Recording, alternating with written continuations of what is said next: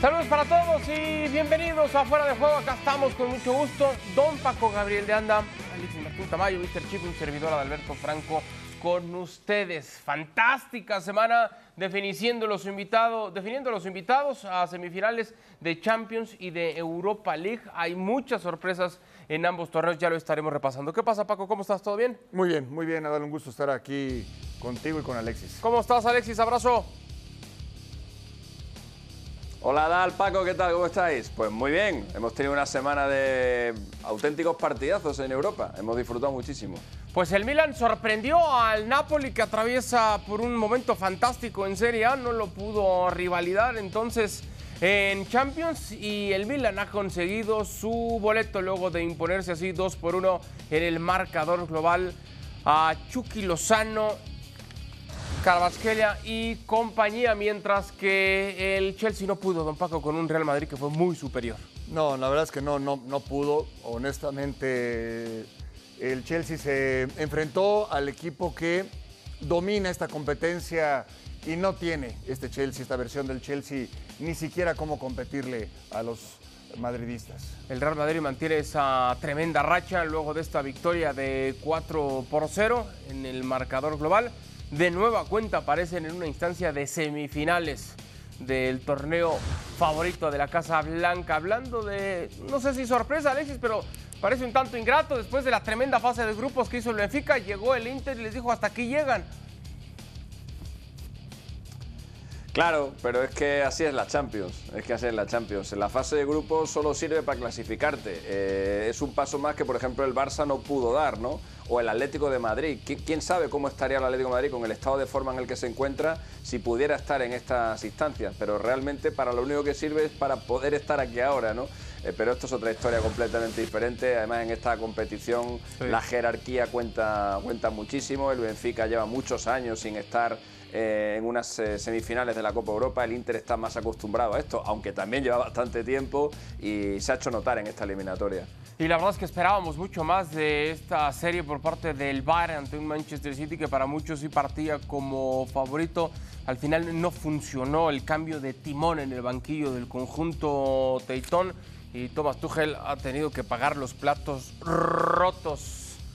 Así entonces las semifinales de Champions definidas. Real Madrid otra vez ante el Manchester City. La ida el 9 de mayo en el Bernabéu, la vuelta el 17 en Etihad Stadium y el derby de la Madonina, la ida el 19 de mayo, la vuelta el día 16 del mismo mes. A ver, don Paco, quiero arrancar con esa serie entre el Real Madrid y el Manchester City. Por supuesto que tenemos en la memoria fresca lo que pasa la temporada anterior, pero hay dos ingredientes que creo cambian mucho la ecuación. La primera y más importante, el factor Erling Holland, que no estuvo y ahora sí lo está. Y la otra, que el Manchester City estará cerrando ahora en condición de local. ¿Qué te parece esta serie? No, y que es la mejor versión del City desde que llegó Guardiola, para mí. Es un equipo que ya eh, ha aprendido increíble, ¿no? En el caso de Guardiola, si hay que defenderse sin balón, lo sabe hacer. Si hay que mantener el cero atrás, lo sabe hacer. Claro que está el ingrediente Holland que le permite ser o tener muchas más opciones al frente puede jugar saliendo desde atrás o puede tirar el pelotazo o el pase largo, como lo quieras llamar, que te lo va a ganar Holland y va a terminar en gol. Mucho más completo, más eh, preparado para esas instancias, pero también enfrenta, increíble, ¿no? A una mejor versión del Real Madrid, inclusive mejor que la del año pasado, donde terminó como campeón. O sea, yo sí creo que en todo caso el ingrediente que va a marcar la diferencia o el factor que marca la diferencia va a ser Holland, porque Benzema no está en ese nivel. Pero el Real Madrid tiene a Thibaut Courtois y tiene un técnico que se la sabe de todas, todas. La verdad, bueno, para mí sería una súper sorpresa que de estos dos no salga el campeón. Yo los veo muy superiores, más allá de quién gane, al, al Milan y al Inter de Milán. Pensé que ya me ibas a decir el que avanzaba en esta serie. Por eso, el que avanza queda campeón. ¿Pero quién va a avanzar? No, no sé. Ah, no, bueno, don Paco, no. No, yo veo, yo veo favorito al City. Eh, a, ver, es que justo esa es la respuesta que estaba yo buscando, Alexis, y yo coincido con Paco, también veo favorito al City. Pero no decimos siempre eso desde que Guardiola llegó al Manchester City, que es el favorito, que en el papel ya le corresponde, que lo que otorga, lo que aporta, no tendría que ser ya la buena para ellos. Y llega el Madrid y le dice, no señores, acuérdense que este es mi torneo, ¿no? Yo es que ya me cansé de, no dar favorito al Madrid. Llevo muchos años que no le doy favorito, pero porque no, porque pienso que, se enfrenta a rivales que están en un mejor momento y, todo el rato pasa el Madrid, pasa el Madrid, pasa el Madrid. Eh, así que le voy a dar favorito al Real Madrid. Es su competición, nos ha demostrado eh, a lo largo de todos estos años que es capaz de sobreponerse ante situaciones límites e increíbles contra las cuales ningún otro equipo eh, es capaz de afrontar. Eh, y este año encima es que el Real Madrid está en un buen momento de forma. O sea, el Real Madrid este año está en semifinales de la Copa Europa y creo que para ninguno de nosotros es una sorpresa. Le estamos viendo un equipo hecho, con mucho pozo en la, en la competición. Ha eliminado muy bien al Liverpool, siendo muy superior. Ha eliminado muy bien al Chelsea, siendo también muy superior. y nada que ver, estoy muy de acuerdo con Paco en eh, en, ese aspecto. Nada que ver esta eliminatoria con la del año pasado, pero nada. El año pasado se le escapa la eliminatoria al City porque le falta un 9. Eh, las ocasiones que tuvo el City, sobre todo en el Bernabéu, en los minutos finales, justo antes de esa remontada, eh, tuvo como tres. cualquiera de esas las pilla Haaland, Holland, perdón, es que aquí, aquí en España le llamamos Haaland todo el rato, pero es Holland. Acá también, yo, también. Acá de las dos. otra. es que me lío, es, que me lío, me lío. Pero el Cibor, yo, yo le llamo yo lo llamo el cyborg y así me quito de, me quito de problemas. Pero realmente, realmente creo que, ese es el factor diferencial. Eh, el City es un equipo que llega muy bien al área, que genera muchas ocasiones de gol. El año pasado no tenía quien las eh, rematara y este año sí lo tiene. De hecho, eh, Holland ha sido el factor diferencial en la eliminatoria con el Bayern también. O sea, realmente esa es la gran diferencia entre el City de este año y el del año pasado. Y en el Madrid, efectivamente, también coincido en eso con, con Paco, Benzema no está al nivel que estaba el año pasado. Otro factor que tampoco es menor será la ausencia de Militao, el bastión en la saga del Real Madrid, Rudiger ocupando su lugar, pero también el que acompaña a Rudiger está en duda porque Alaba está entre algodones, a ver si puede llegar. Lo de Nacho que a veces creo que terminamos por ser muy ingratos con él porque es el alumno que siempre hace la tarea, que se porta bien, que le lleva la manzana al profesor, es el bien portado y el bien cumplido, pero que no terminamos por darle la confianza como para saber, no, ah, no está Lava, no está Rudiger, no está Nacho, Nacho, no. Siempre que es Nacho como que dudamos, ¿no? Y creo que ahí puede dolerle algo al Madrid. Pues, pues posiblemente, posiblemente. A ver, eh, es por esto que se le tiene que dar un gran reconocimiento a los equipos que hacen un triplete ni qué decir de un sextete. Le pasó al Napoli y le puede pasar al Madrid. Es muy difícil que llegues en tu mejor momento en todas las competencias. Siempre va a faltarte alguien, siempre te va a faltar alguien y eso te termina eh, eh, pasando factura. Si no, no, quizás eh, es una gran diferencia si está militado o no lo está, porque a Haaland no, no lo puedes contener tan fácilmente. De hecho, más allá del jugador que lo marque está quién lo cubra, quién haga la cobertura, porque en el mano a mano normalmente gana el, noruego. Sí son ausencias notables, pero es el Madrid, lo dice muy bien eh, Alexis, nos ha demostrado, sobre todo la más reciente, hmm. que es el Madrid. Aunque esté contra las cuerdas, tienes que ir con el campeón. Sí, dicen los que han aprendido de, de ese dolor de tantas victorias del Real Madrid, Alexis, que nunca hay que apostar en contra del Real Madrid cuando se habla de, Champions. Acá el asunto es que volvemos a acudir a esa misma sensación de que ya le toca a Guardiola, que ya es turno porque el Manchester City propone, por la idea colectiva, la concepción del mismo juego y con el ingrediente que recién mencionas, ¿no? De, Erling Haaland. Yo sí noto, Alexis, y entiendo el punto cuando dices, ya me cansé de ir en contra, así que le voy a apostar pero yo sí noto algunos ingredientes que sí inclinan la balanza en favor del Manchester City para pensar que ahora sí puede ser la buena, ¿eh? A ver, yo, eh, yo no le voy en contra, o sea, yo quiero que pase el Real Madrid, yo, quiero que pasen los equipos de la, de la, Liga Española. Lo que pasa que sí pensaba que no iba a pasar en muchas de las eliminatorias en las que ha pasado. O sea, no es que no quiera que pase, es que no creía que fuera a pasar y una vez tras otra, pues eh, nos demuestra a todos que, sí, que, lo consigue y que es un, que es un equipo que, está hecho para vivir situaciones límites y solventarlas bien. A ver, respecto del tema de, respecto del tema de Guardiola, Guardiola el Madrid eh, se le dio muy bien en su etapa con el Fútbol Club Barcelona. De hecho, como entrenador del Barcelona fue siete veces al Bernabéu y no perdió nunca. Fue cuando se fue del Barça eh, y ya pasó al Bayern y pasó al City, ahí empezaron a ver, a ver curvas cuando visitaba el Bernabéu. Ahí ya perdió un par de veces, curiosamente las dos con Ancelotti como entrenador del Real Madrid. Sus dos únicas derrotas han sido con el técnico italiano enfrente. Eh, y Guardiola en eliminatorias a doble partido con el Real Madrid. En, la Copa de Europa jugó cuatro, ha ganado dos y ha perdido, ha perdido las otras dos. En los duelos directos entre Guardiola y Ancelotti en eliminatorias de Copa Europa están 2-0 a favor de a favor de Ancelotti. O sea, hay para coger de todos lados. Por ejemplo, el Madrid en semifinales de la Copa Europa, pues ahí, ahí, ha superado 17 y en 14 ha sido eliminado. Nada que ver, por ejemplo, con lo de cuartos de final, que ha pasado 15 de las últimas 16. Si hay una ronda en la que el Real Madrid eh, le cuesta, es esta precisamente, es la, de, es la de semifinales. Hay muchos ingredientes que invitan a pensar que va a ser un partido igualadísimo, una eliminatoria igualadísima, y yo solo me decanto por el Real Madrid por eso, porque es que le he visto ya hacerlo tantas veces que, mira, por una vez, por una vez voy a decir que va a pasar el Madrid y ahora a lo mejor pasa el City. a lo mejor el salado eres tú, Alexis. es, una pena, Paco, que se dé esta final adelantada. Eh, no quiero, como digo yo, pelucear lo que va a ocurrir en el derby de la Madonina.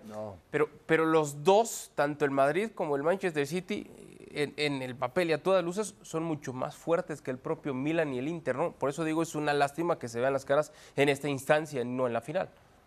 Yo creo que seríamos muy atrevidos de, plano descartar. Yo, yo, fui el primero que los descarté, pero, pero me puedo llevar un, buen. Eh, una, una, gran decepción y puedo quedar y puedo quedar como lengua larga. Esa es la verdad de las cosas, porque hoy el Milan y el Inter en estas instancias y sobre todo después de ganar la semifinal pueden llegar muy fortalecidos. Ya no pelean el Scudetto.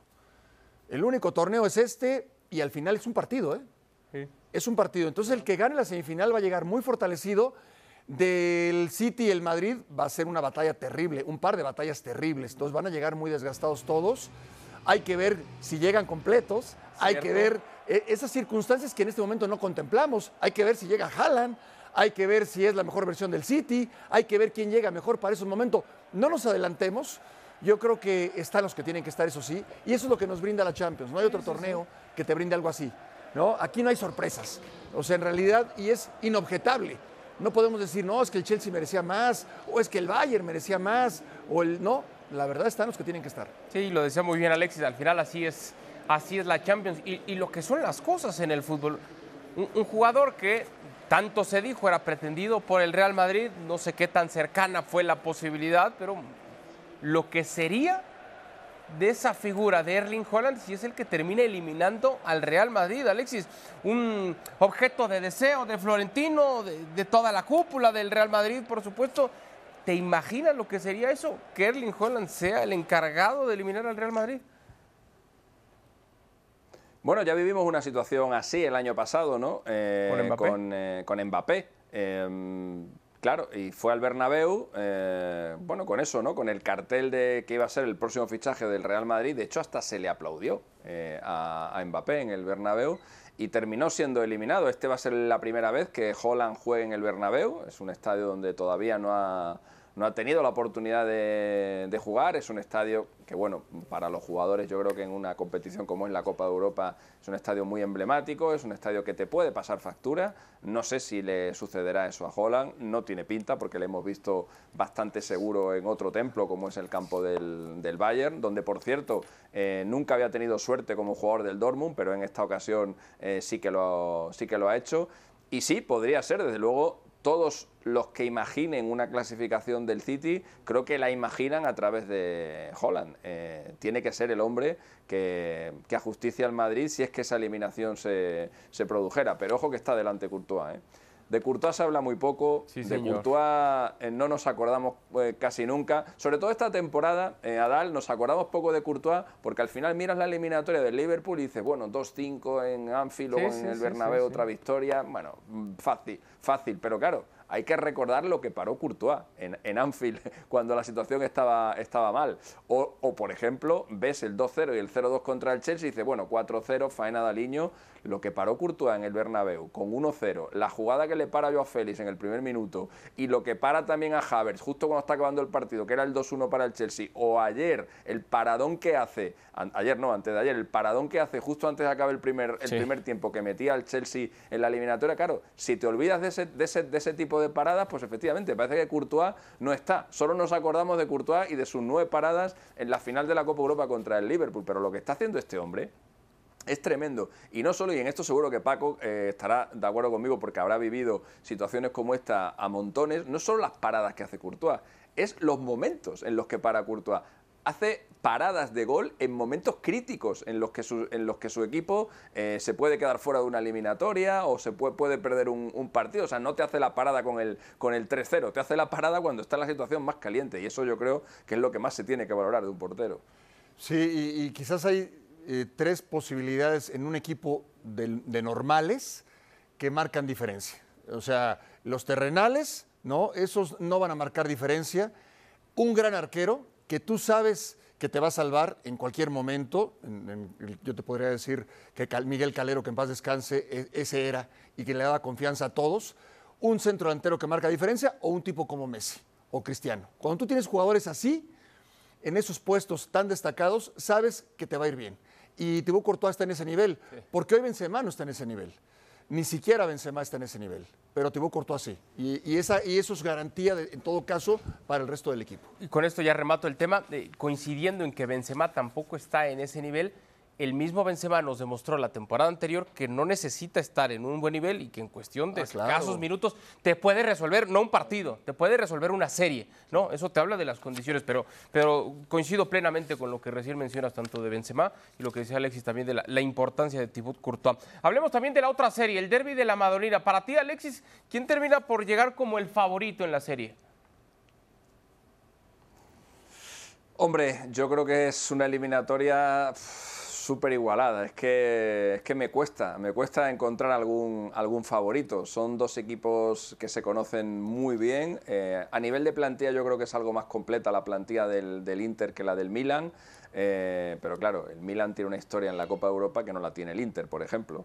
Eh, es complicado, es complicado decantarse por, por alguien. Yo insisto, si hacemos una quiniela, miramos jugador por jugador, probablemente salga ganando el Inter 7-4 o 6-5, pero, pero claro, luego, luego eso hay que jugarlo en el, en el campo. Hemos visto a un Milan que en teoría era muy inferior al, Napoli y que la semana antes de iniciar la eliminatoria le ganó 0-4 en el Diego Armando Maradona y luego mirás cómo ha resuelto también la, la eliminatoria. Ojo con Pioli, ¿eh? igual que destacaba yo antes a Courtois, ojo con Pioli, lo que ha hecho con este, con este Milan, eh, lo sólido que es atrás, lo difícil que es hacerle un gol, el gol que le marca eh, el otro día en, en, el partido de vuelta es el primer gol que ha recibido el Milan por eh, en la fase KO y en los dos últimos partidos de la fase grupo tampoco encajó gol. El último gol se lo había hecho Bamellán con el Chelsea en la cuarta jornada de la fase grupo. Desde octubre no le hacían un gol. El Tottenham no, no es que no le hiciera gol, el Tottenham no tuvo ni ocasiones de, hacerle gol al Milan. Es un muy sólido atrás y ese tipo de equipos también son los que te suelen pelear la, Copa Europa hasta el final. Yo, eh, aunque es verdad que todos damos como favorito eh, al que gane de la eliminatoria Manchester City y Real Madrid, yo contra el Milan en una final de la Copa Europa no me confiaría nunca. ¿eh? Y fijaros además lo curioso que podría ser. En Estambul, el estadio donde el Milan de Ancelotti perdió aquella, aquella final contra el Liverpool, estaría el Milan contra Ancelotti si es que se da esa, esa circunstancia y al menos uno de los dos, al menos uno de los dos eh, conseguiría resarcirse de aquello, ¿no? El fútbol es precioso, te puede, te puede entregar estas historias fantásticas. Ahora, en lo que decía Alexis, ¿coincides en quizás en, el línea a línea o en el uno a uno? ¿Te quedas con el Inter por encima del Milan? Sí, puede ser. Yo lo veo muy parejo en todo. Eh, son dos equipos que tienen historia, son dos equipos que son los últimos dos campeones de la Serie A. Eh, tienen muy buenos técnicos, más experiencia de Pioli. ¿sí? Eh, yo me voy a decantar por el Milan. me gustó mucho los partidos frente al Napoli. Creo que en ese sentido demuestra eh, que tiene quizás más opciones, pero es muy, muy parejo porque los ataques, por ejemplo, lo de Leao, en el caso del, del Milan, el desequilibrio, lo de Lautaro Martínez, Seco, Oliver Giroud, ¿no? O sea, mm. muy, bueno, es que es así. Mm. En, la defensa igual. Ahora, la portería. Sí, creo que ahí, sí hay diferencia a favor del Milan. Ahí sí hay diferencia. Ahí creo que se marca la diferencia. Sí, lo de Mairán por encima de, Onana, creo que ahí sí está muy marcado. Yo en ese ejercicio que hacía muy interesante Alexis, sí me termino por decantar por, por el Milan, también de manera muy apretada, pero lo de Giroud, lo de Leao que mencionábamos, lo, de Díaz, lo de Teo Hernández también que anda en un muy buen momento, igual por muy poquito, pero yo sí veo un Milan eh, que puede ser favorito en esta serie y me encantó con lo que rebató Alexis. Ya en una final creo que sí cometeríamos un grave error si damos por, por decantado que el Milan no podría al menos meter las manos, sobre todo porque es a un partido, lo que tú decías, Paco. A un partido se vuelve mucho más peligroso, ¿no? O el Inter. Me quedo más, más con las sensaciones del Milan, ¿eh? ok, ok. Sí. Bueno.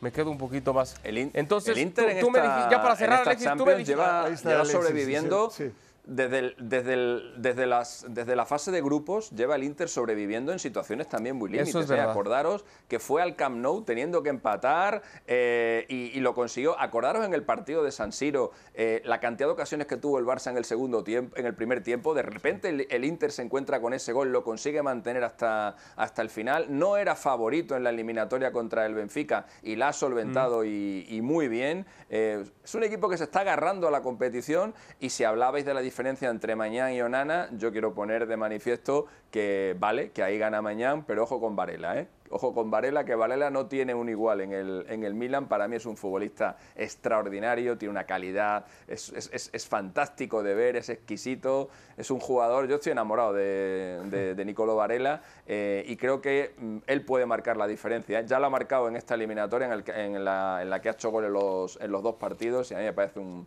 un futbolista extraordinario. Bueno, seguro que serán dos espectaculares serie las que tendremos en semifinales de Champions. Platiquemos de lo que ocurrió en el duelo entre el Sevilla y el Manchester United. Paco, Alexis, yo me peleaba literalmente, me peleaba temprano con Alex Pareja, Enrique Ortiz, nuestros compañeros. Yo decía, es que cuando el Sevilla se enteró que había conseguido el boleto a esta instancia y se iba a enfrentar con el Manchester United, el Sevilla seguía peleando puestos de descenso en la liga. Seguía una bronca y todavía San Paoli estaba tratando de resolver lo que a la postre no resolvió, etcétera para mí es una sorpresa absoluta, al margen de lo que pasa hoy, las ausencias del United.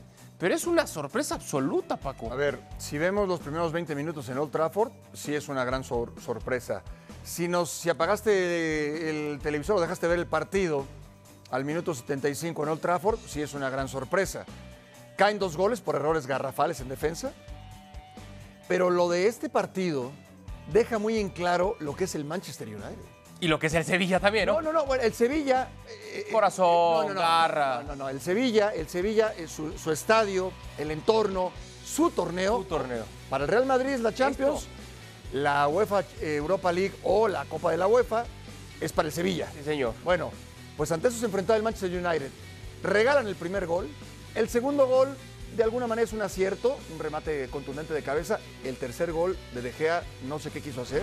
Si pararla, controlar, no lo sé pero con toda autoridad pasa el Sevilla. Y hoy se convierte en uno de los favoritos, ¿eh? No el favorito, pero sí lo tienes que tener contemplado. Y, tanto que Cristiano habló de Maguire, pues quizá tenía mucha razón ahí el, portugués, lo de De Gea. Se hablaba hace unos días, eh, y ahorita retomamos el tema, Alexis, se hablaba hace unos días que había la mitad del equipo quizá con los días contados, hoy tendrían que estar todos. Bueno, lo del Bayern Leverkusen también derrotando en el global 5 por 2 a Unión San Giloa para conseguir el boleto a los cuartos. Fantástico trabajo el que está haciendo Xavi Alonso para ubicarlos. Y la Juve sin lucir tanto, ¿no, Alexis? Quizá con algo de dudas, pero consiguiendo el objetivo.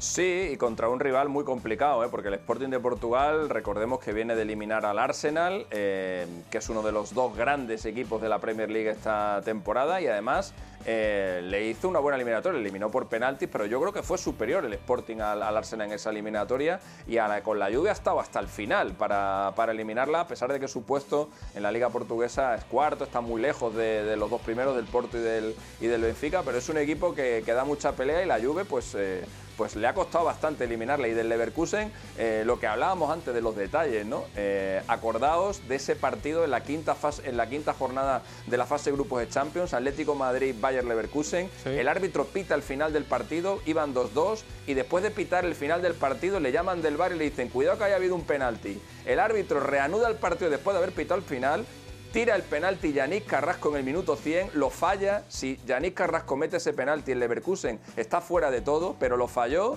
El Leverkusen se acaba metiendo como tercero y ahora está en semifinales de la, de la Europa League y además siendo, un, siendo uno de los candidatos porque está jugando muy bien, ha eliminado un muy buen equipo como es el Unión San Gilois y con un Xavi Alonso que lo ha reflotado en la, en la Bundesliga son historias muy buenas, muy bonitas que tiene el fútbol, que se dan todos los, todos los años. Eh, y a un equipo que tiene el cartel siempre de perdedor, ¿no? como es el Leverkusen, pues está bien que también de vez en cuando le pasen estas cosas buenas. Un Leverkusen que se estará enfrentando a la Roma de José Mourinho, que en un partido de locos termina imponiéndose al conjunto del Feyenoord donde se va expulsado en los últimos instantes el mexicano Santiago Jiménez. Definidas también entonces esas semifinales de la Europa League. Nuestro compañero Rodrigo Fáez pudo platicar con Antoine Griezmann en exclusiva. Lo escuchamos y ahora platicamos. Antoine, del Atleti de la primera vuelta al de la segunda, eh, ¿en qué ha cambiado el equipo? Bueno, yo creo la confianza de los resultados, ¿no? Eh, la confianza que te da luego eh, poder jugar más cómodo en el, en el campo disfrutar de, tu juego. Em, no, no, lo hicimos bien en, la Champions, entonces no nos daba confianza en la liga luego, ¿no? Eh, antes era complicado, ¿no? Porque hacíamos buenos partidos, pero no metíamos el, el gol o encajábamos muchos goles eh, que no es... Eso no es el Atleti, entonces había que volver a reiniciar un, poco. Eh. ¿Hubo algún momento de la temporada, sobre todo al principio, entre que el equipo no acababa de arrancar, eh, tu situación contractual con aquello de, jugar solo unos, unos, minutos, que sentías igual quizá algo de frustración? Eh, pones la sonrisa y haces como si, si, nada pasa, pero, pero sí era muy, muy difícil, muy complicado, duro casi, porque veía que podía aportar más, pero solo podía jugar 30 minutos. ¿Qué papel desempeñó el Cholo para ti en esa época, en ese momento?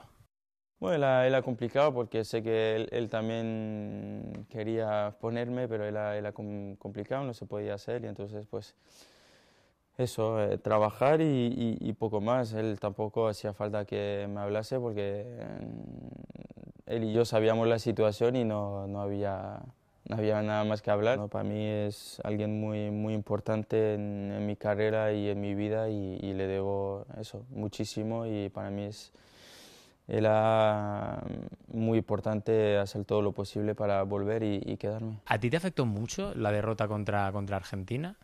Me hizo, sí, me hizo daño, sobre todo mi, mi primera parte ¿no? en la final, porque jugué, jugué muy mal, eh, no me encontraba, no sabía eh, qué hacer o, qué necesitaba de mí el, equipo, entonces estaba en esa búsqueda y al final pues me he perdido en, el, en, esa primera parte y, luego llegó el descanso y entonces eh, entré más en juego, pero eh, me sacó el míster, pero, pero sí al final hace daño, sobre todo porque hubiese sido algo increíble, ¿no? era una oportunidad única. Es que lo tuvisteis tan cerca, tío.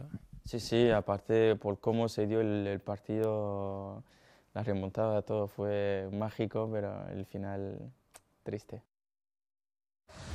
Parte de la fantástica charla que tuvo Rodrigo Fáez con un Antoine Griezmann que superó esta situación de los minutos limitados y que después se volvió un futbolista importantísimo para, como ya lo era antes en el mismo Atlético de Madrid, pero ya después que viene la libertad de minutos para jugar, otra vez retoma ese nivel, ¿no? El, el crecimiento de este futbolista de la Real Sociedad, la selección, campeón del mundo, subcampeón, la temporada pasada en términos generales con el Atlético y con la selección, la, Copa del Mundo que ha jugado, un tipo humilde, un tipo solidario, eh, que, entiende perfecto dónde funciona mejor, porque estuvo en el Barça. No funcionó. Bueno, está bien, pero también se vale. Sí, sí, claro. No todos pueden funcionar en todos los equipos. Y regresó donde mejor se siente y, vaya que ha funcionado. ¿eh? y, creo que aprende mucho también de ese pasaje, ¿no, Alexis? De lo que no termina por cuajar en el Barça con él. Bueno, en el Barça pasaron cosas bastante feas con Antoine Griezmann que tienen más que ver con, lo que hubo dentro del vestuario que en, el, que en el campo. Hubo futbolistas muy importantes que le hicieron el vacío, eh, él no se sentía querido por, varios de sus compañeros eh, y eso luego se trasladaba en el, en el terreno de juego, estaba triste, no era feliz y en el Atlético Madrid sí lo es. Ahora mismo para mí los tres mejores jugadores de esta liga son Ter Stegen, Vinicius y Griezmann y si que elegir a uno de los tres en el momento actual, creo que el mejor de todos ahora mismo es Antoine Griezmann, eh, capital para su equipo, pieza fundamental en la resurrección que ha tenido el Atlético de Madrid con la salida de Joao Félix. No olvidemos que desde que Joao Félix se va del Atlético de Madrid, otro tema también interno de vestuario que, estaba distorsionando bastante la relación entre los jugadores y el técnico. Desde ese momento el Atlético de Madrid no ha perdido ningún partido de liga y, ese factor también hay que tenerlo en cuenta. Bueno, pues así llegamos al final de esta edición de Fuera de Juego. Paco, gracias. Muchas gracias. Nos despedimos. Alexis, gracias. Un abrazo, Dal Paco, chao. Gracias, esto fue Fuera de Juego. Hasta la próxima.